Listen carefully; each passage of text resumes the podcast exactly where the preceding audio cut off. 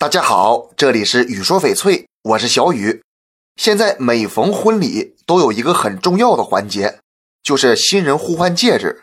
新郎和新娘呢，把这个结婚戒指戴在对方的无名指上，象征永恒的爱情。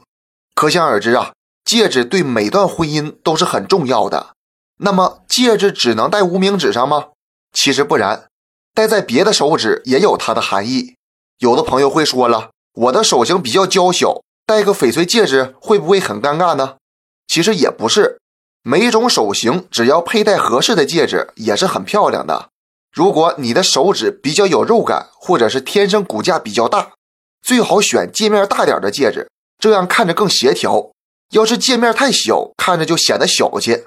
当然了，你还可以选择镶嵌的比较高的戒指，把翡翠托起来，这样看着会比较立体，显得手指瘦。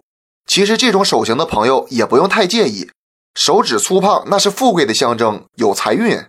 手指短的手呢，不适合戴大戒指，宽戒指和大戒面都会显得手更短。这种手型挑戒指要注重款式，设计感强的戒指是首选。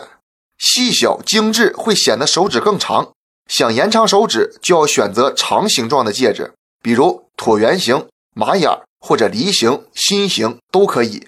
如果你的手指很修长，这种是比较完美的手型，大多数戒指呢都很适合，只要看着协调都可以戴。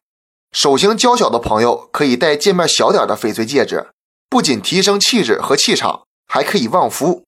这期节目就给大家讲到这里了。小雨每天呢都会在朋友圈更新精美、性价比高的翡翠，大家感兴趣的话可以来我朋友圈逛逛，通过主页就可以找到我。那咱们就下一期。再见了。